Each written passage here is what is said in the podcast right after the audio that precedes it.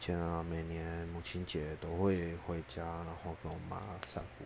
那今年是上礼拜就回去了，然后又陪我妈这样四处走一走啊，聊聊天啊，打打比赛。这两年因为我爸身体比较不好，所以我妈就把心力都放在照顾他身上。那其实蛮感谢他，因为他照顾我爸爸，所以我可以全力的在我的工作上，还有就是我的生活，这样他们自己也都会很好的照顾好自己。那当然跟我讲最多的是，就问我什么时候结婚。对，但是现在还没有女朋友，没有女朋友怎么结婚？